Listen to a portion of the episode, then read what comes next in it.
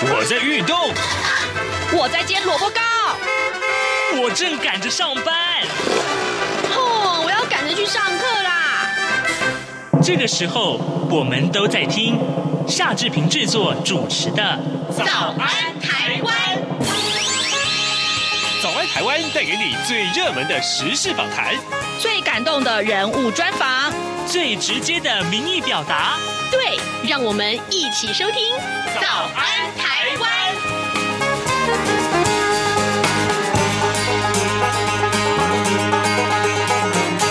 早安，台湾！我是夏志平。今天是二零二零年的十一月三号，星期二。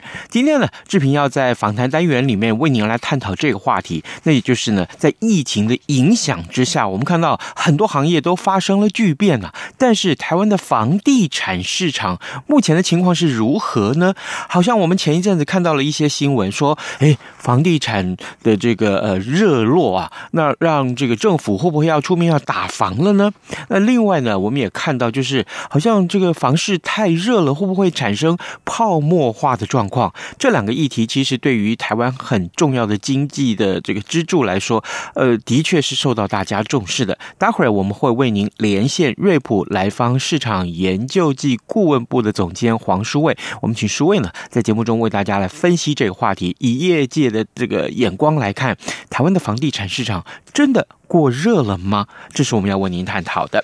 在跟诸位连线之前，志平有一点点的时间跟大家说一说各平面媒体上面的头版头条讯息。想必大家也应该都猜到了，今天四大报《自由时报》、《联合报》、《苹果日报》还有《中国时报》四大报的这个头版头条的内容都是一致的，那也就是他们都锁定在美国总统大选最后的冲刺。《自由时报》的标题告诉大家，拜登啊、跟川普两个人决战摇摆州。我们先来看看啊，这个呃，《自由时报》上面的这个标题里面的内文：美国总统大选在三号，也就是台湾时间四号要正式登场了。那代表共和党的总统川普啊，跟民主党的候选人呃川呃拜登两个人把握选前最后一天，前往关键州，也就是摇摆州啊，又称为战场州去抢票。那川普呢，在北卡呃还有宾州，还有就就是威斯康星州各举办了一场造势活动，密西根州则是有两场。那拜登则是锁定在宾州跟俄亥俄州，尤其是宾州啊。那么尽管川普在大选日前夕的这个公布的多份全国性的民调中暂时落后，但是呢，但是呢，针对。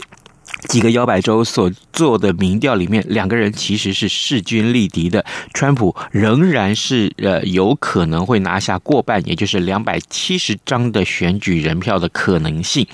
好，这个今天《自由时报》的头版头啊、呃，告诉大家这个消息。但《苹果日报》还有就是《联合报》上面的，呃，当然锁定同样也是这个美国总统大选，不过有一点点不太一样啊。他们都是提到就是呃今天就要投票了，那么诡谲难。难料，最后的结果是诡谲难料。川普呢，他说这个开票夜如果领先，将会宣布当选。那拜登则是在全国支持率啊，暂时是领先的。那苹果日报特别还把呃摇摆州的这个两个人的得票数呢，其实是有一些啊简单的图示啊。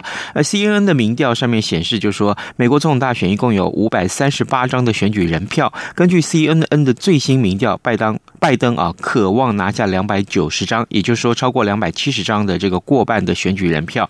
那川普则是拿下一百六十三张。但是，但是，另外一个图片告诉我们，福斯新闻网上面的最新民调啊，呃，拜登渴望拿下两百四十九张，他只有两百四十九张的选举人票。那川普渴望拿下一百八十张的选举人票，所以胜负就是在摇摆州。而《中国时报》稍微有一点点不太一样啊，《中国时报》上面所提到的是，白宫四周已经架设了围栏了，国民兵完成了部署，总统争夺战啊，争夺战，那美国要防选。后的暴乱，事实上，在今天志平的同学的这个 Line 的群组里面，我们也看到，在美国的同学他们贴了很多很多的一些相关的，啊，美国的一些。嗯，就是重兵部署啊，这个呃这相关的新闻，那大家都警觉警戒起来了。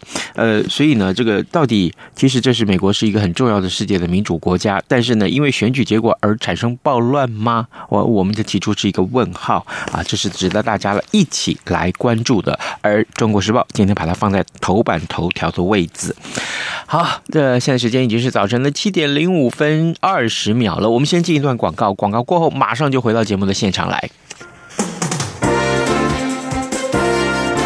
从两岸、国际、历史、文化与财经等角度透视中国的《这样看中国》节目，每周一到周五晚间九点三十分到十点在中央广播电台播出。如果您对《这样看中国》节目有任何收听想法或意见，欢迎寄信到台北市北安路五十五号，也可以透过电子邮件的方式。节目有两个信箱：二零二零 at rti 点 org 点 tw，或是二零二零零二零三 news at gmail.com。再次谢谢听众朋友们的收听与支持，请持续锁定。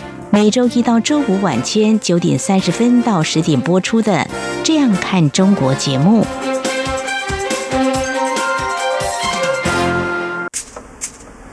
早安，台湾，你正吃着什么样的早？吐司加火腿蛋，咬一口，然后收听中央广播电台。财经搜索引擎。这里是中央广播电台台湾之音，您所收听的节目是《早安台湾》，我是夏志平。此刻时间早晨七点零六分五十八秒了。来，我们今天来看一看台湾的房地产市场的现况如何。呃，提到了台湾的房地产市场，真的是发红发紫了吗？呃，甚至热到要泡沫化了吗？在此刻，我们为您连线的是瑞普莱方市场研究部的总监黄书卫。书卫，你早。呃，志平哥，各位听众朋友，大家早。是，谢谢，谢谢书卫一早接受我们的连线的访问。首先，我们先请教书卫啊，前一阵子啊，房地产业才走过年度相当重要的九二八档期，那有不少的这个，有不少这个呃，在在财经专业的媒体啊，我们看到这样的讯息，就是呃，台湾的房地产过热了啊，热到政府决定要打房。那一般对房地产呃热不热，有没有哪些经济指标是可以告诉大家作为参考？好的啊，这些数据真的显示出台湾的房地产太热了吗？所以，我请你告诉我们大家。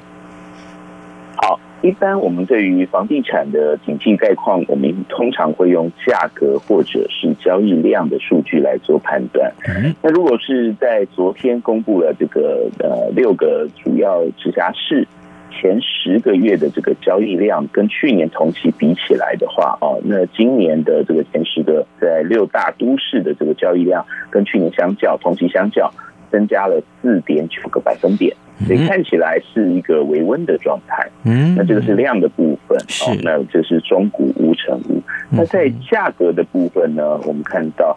按照新房屋的这个房价指数哦，他说今年一月到这个九月，总共这个台北市的价格涨了五点八七趴，看起来好像也是稳稳的状况。是。那张金鶚老师做的这个，我们说他有一个叫好时价的这个房价指数，那全台啊，他说虽然第二季的这个房价站上实价登录就是二零一一年以来的新高。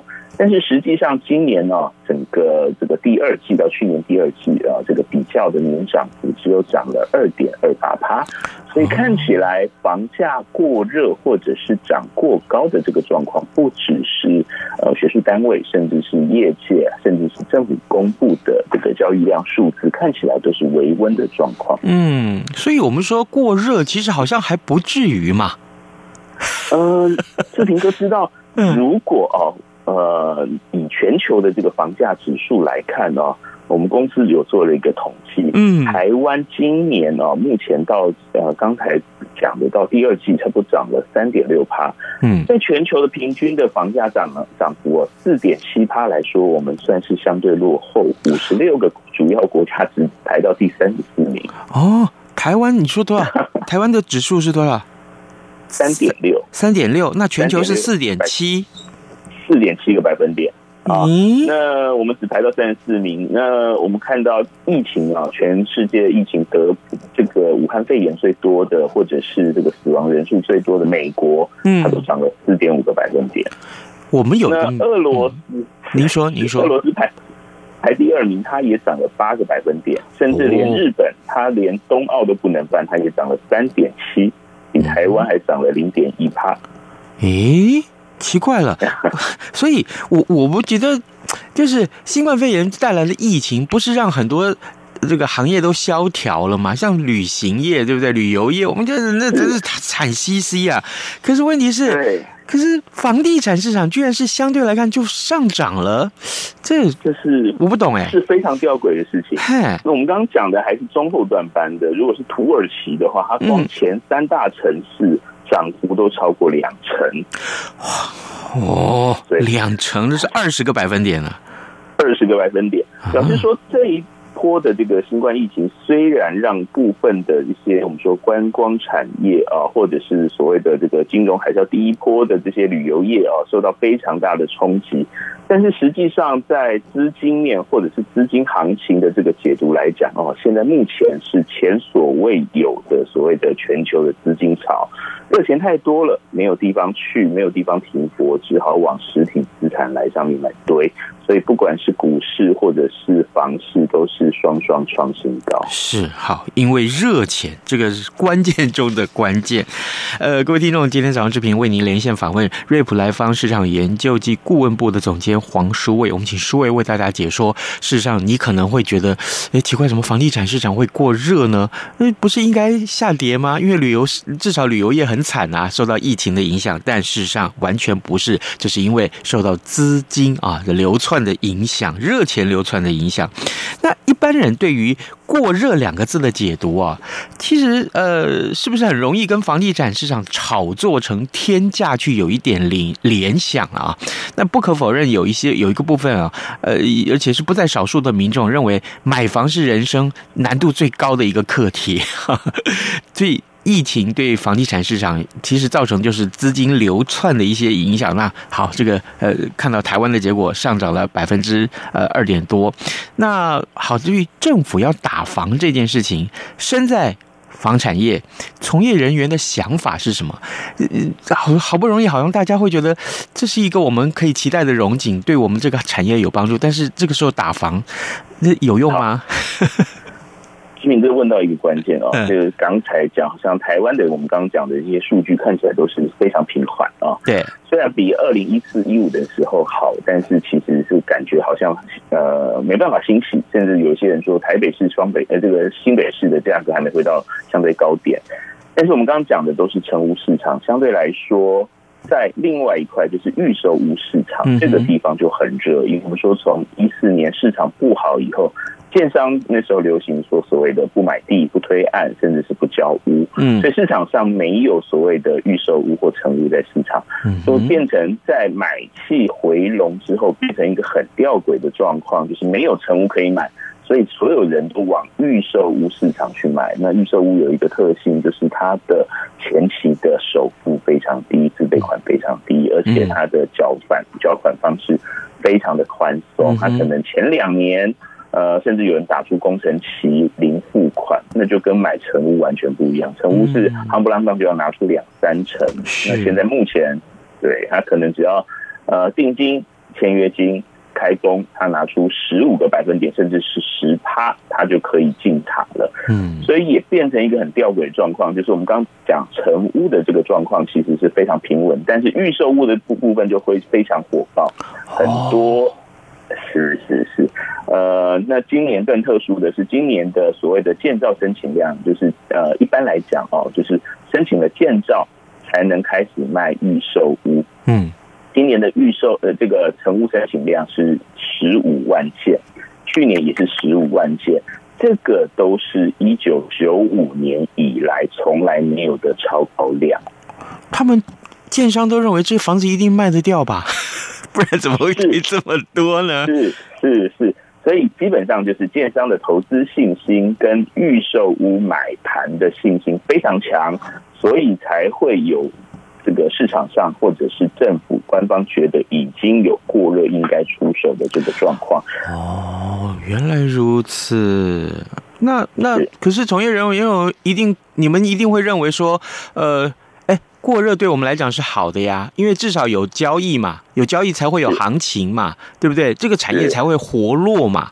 那那现在怎么办呢？这个当然不期待打房，对不对？你从业人员们，呃，是因为这次其实我们必须讲，两年前这个有所谓的实价登录二点零版，其中在六大诉求有一个是对于这这个预售屋的这个管制，就是预售屋哦。呃，我们知道成屋的话，过去是成交一个月内要去申报实价登录的这个价格，但是预售屋是呃代销跟建商解的这个约满之后一个月才需要去申报，所以如果说它是一百年签的约，它卖到一百零三年卖完，它可能是一百零三年这个约到。到到期的时候，他一百零三年一月才去登录，嗯，所以一般人看到那个价格可能是一百年的价格，但是到底卖了多少，价格是多少，其实都不知道。嗯，但是在前年的这个实价登录，他本来说要揭露的，但是最后是功败垂成啊，所以我们看到预售屋在交易秩序、交易市场，甚至是透明的这个部分，其实是仍然是人为仍然是为这个不管不管是消费者，甚至是业者都诟病，因为大家也不知道怎么卖了。哦，原来如那要怎么改呢？问题是有了这些问题出现。是，所以我们看到现在内政部是重提说，这个实价登录二点零的这个修正哦，可能会急于预售屋，要让预售屋的这个价量交易状况可以透明化，才不会有现在目前就所谓的一日三价，甚至是比较恶劣的状况，就是我们刚刚讲是申请了建造才能卖预售屋，对，那我们看到现在有所谓的红单交易，所谓的红单交易就是建造都还没有出来。建商只是摆了一个一个广告招牌，或者是出了这个广告的讯息，告诉大家说，我们这一块地，呃，可能是明年要开案，明年要开始预售。是，那有兴趣的人就来排队吧。嗯，那规划什么产品？呃，就是你情我愿嘛，反正现在大家去抢房啊，抢投资机会。嗯，我以我的信誉，我以我的公司保证，我们推出来的东西在明年一定是一个好产品，大家可以预期它的价格有非常好的这个涨幅，所以大家就是一窝蜂的去排队去抢这个红单。哦，那所谓的交易秩序的话，就是我们买房子其实是非常精挑细选啊。我们看成屋，你会看这个面积、建材、坐向、房间大小、设备啊。呃，社区管理都会看，但是现在抢房的这个状况已经变成，只要拉放到这个篮里的都是菜，嗯嗯，然后抢到房就有涨价的空间，所以在这一波的这个炒作里头。其实业者啊，这个对于这样子的红单交易扰乱市场秩序，甚至是破坏这个这个电商形象的这种做法，其实是非常不认同。是，当然，就消费者的立场来讲，如果说真的我连建造都没有看到，那我进去看这个房子，光看他画的图，光看他的广告文案，我就想要买，那这 也太冒险了一点。好，嗯哼，对，那其实。比较特殊就是，我们知道现在这个交易环境跟以前不一样啊。现在这个随便就可以拉个赖群组啊，很多人他是在这个所谓的赖群组里头开始做他的这个红单交易啊。例如说，他买进的时候十五万，在市场上可能在他也没办法兜售，但是透过这样子的社交平台或者是一些读书会，呃，他就可以探寻说，如果有人愿意用十六万卖。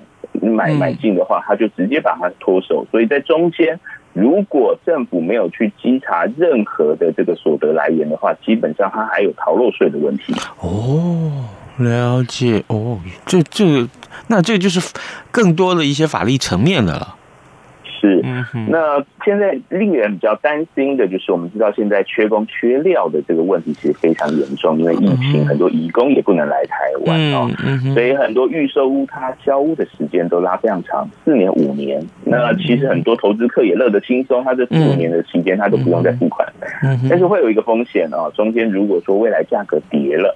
嗯。啊，或者是他这个棒子交不出去了，嗯，那直接就断头喽。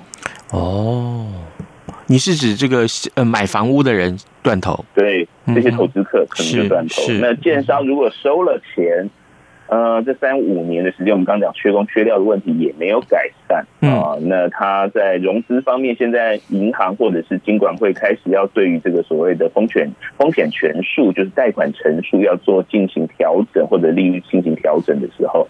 我们相信利率也不会永远这么低，资金这个行情或资金派对永远不可能永远持续，嗯，总有一天会落幕。是啊，那我们是担心说这样子会不会造成未来的整个市场上更大的风暴？是，当然这后面所牵涉到是整个金融市场的秩序的问题了啊！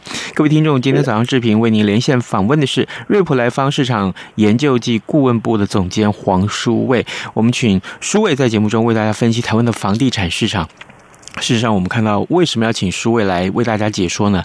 呃，比较重要的一些呃，这个源头，就是因为我们前一阵子看到媒体上面在讲说，台湾的房地产呃，是不是已经呃，这个政府要打房了哈？另外，这个话题就是接下来我们要讨论的是不是泡沫化？泡沫化其实还蛮严重的。我们看到这个很多呃，不管是日本之前的经济也好，就说哎，已经到过热了，大家还在。热烈的庆祝的时候，突然因为扩张太太快，所以呢，就整个呃市场产生了泡沫化的状况。那是一整个冲击是更大。台湾的房地产市场会到可能到泡沫化这样的一个地步来形容吗？会不会是太严重了点？呃，我们刚刚讲整个市场的结构今年比较特殊啊。对。根据有一个这个这个市调单位统计啊，全呃这个双北市今年的这个推案呢，嗯，成屋就是新成屋跟这个预售屋的这个比例啊，就已经盖好的房子跟还没盖好还在图上画的啊，预售占了将近八成。那台北市呢，是是是，那台北市更占了八十六个百分点啊。那像大安、信义、南港全部都在卖预售屋，嗯哼，啊，那等于是。的确，就是产品集中，或者我们刚刚讲一些预售屋特性会不会集体爆炸的这个问题，其实大家会比较关注。嗯，再加上其实我们必须从头开始讲，就是疫情还没结束啊。嗯，对 对啊，昨天才有大的电子厂说他不办尾牙了。嗯啊，然后接着所谓的这个其他五哥也纷纷表态，大家也都非常低调。其实大家非常担心。在目前这个台湾好像一切歌舞升平的状况之下，其实国其他国家不管是英国、德国、法国，人家正在锁国呢。啊，这个第二波疫情会不会造成所谓的实体经济第二波的冲击？呃，这可能就不是资金行情的问题了啊。那再加上台湾，以目前来看，刚刚志平哥也讲，旅游业之外。其实我们看到不动产业可能只有预收这一条，或者是工业不动产，因为这个台资回流特别热。我们刚刚讲旅馆店面，那可是非常惨的，尤其是我们看那些观光商圈。所以会不会有泡沫化的问题？我是觉得这个的确在这个资金史无前例的涌进来，创造的这个融景之下，如果没有实体的需求做支撑的话。呃，不管是下一手买方，或者是下一个承租方，能不能接受这样的价格，都会对台湾形成特别严酷的考验。再加上我们刚刚讲。结构上所谓的房价所得比的这个问题，或者是房贷负担，其实都非常的重哦，所以这个是需要特别注意的。如果赵书卫你所说的，现在资金是过热了啊，这资金很多，那相对在这个市场上面资金多的话，它的价格房就是单价呃这个呃售屋的这个价格就不容易降下来。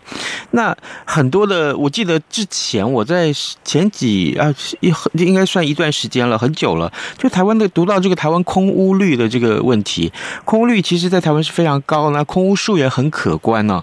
我我是很奇怪，我很想请教你这个话题，长久以来一直想问了，就是既然空屋这么多，那为什么房价还降不下来呢？照理讲，手头上有空屋的人，我要赶快把消化这个呃这个呃资金的压力嘛，我赶快把这个我的成品卖出去才对啊。那为什么房价还降不降不下来？呃，是不是有人在操控这个市场？我我这样子一对吗？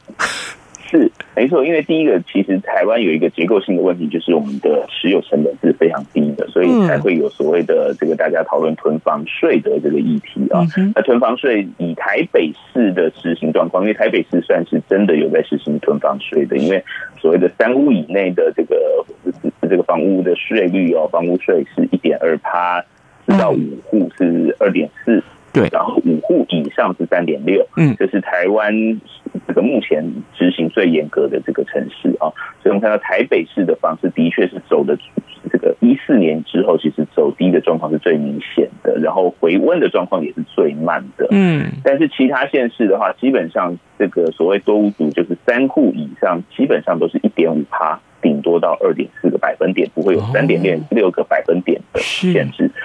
所以对这些外县市，第一个它的取得成本低，再来就是它的税基，就是我们说这个政府课税的这个基础低，再来就是税率也低，所以他们基本上没有什么囤房的压力。我们去到台中，甚至是一级豪宅，我问他说：“哎，这个囤房税多少啊？”这是国际大师设计的哦，在台北市没有八十也要一百吧？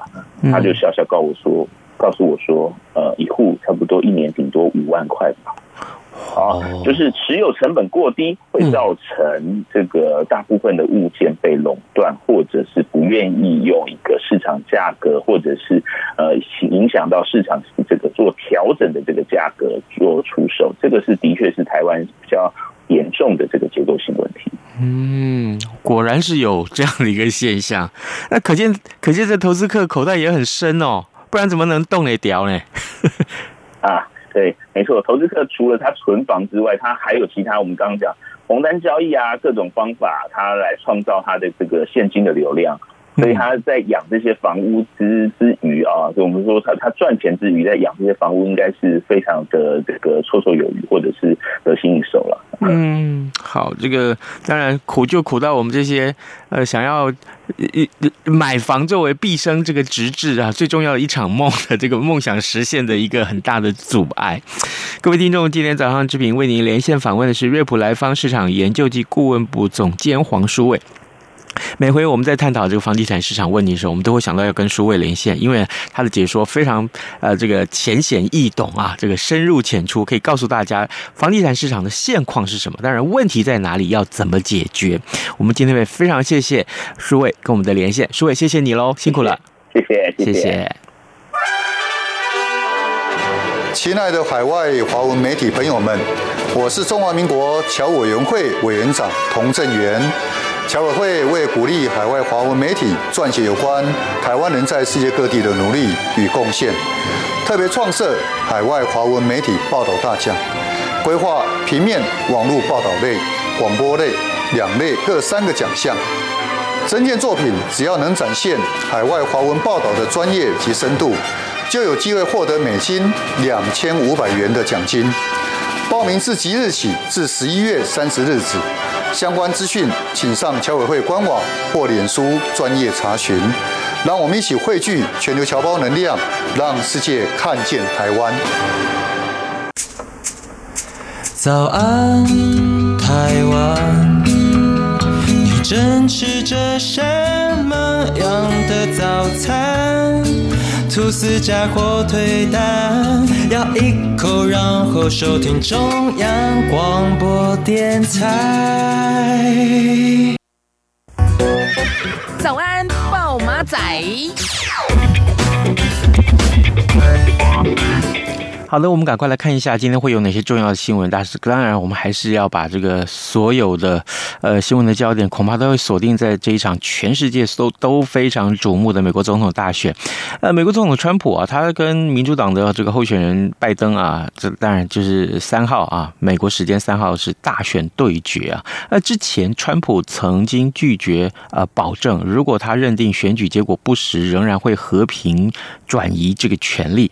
呃，但问题来。来了啊，如果选举日啊，民众掀起骚乱，那么川普该怎么做呢？就变成了今天所有媒体下一波在看这个，除了看这个美国总统谁会当选之外，另外一个非常重要的一个新闻的焦点。事实上，目前呃，美国有很多地区也已经进入这个很警戒的状态啊。那这个我们会持续为您关注这个话题，也欢迎各位听众随时锁定中央广播电台各节新闻，或者是我们中央央广的官网。天节目时间也到了，跟您说拜拜，明天再见喽。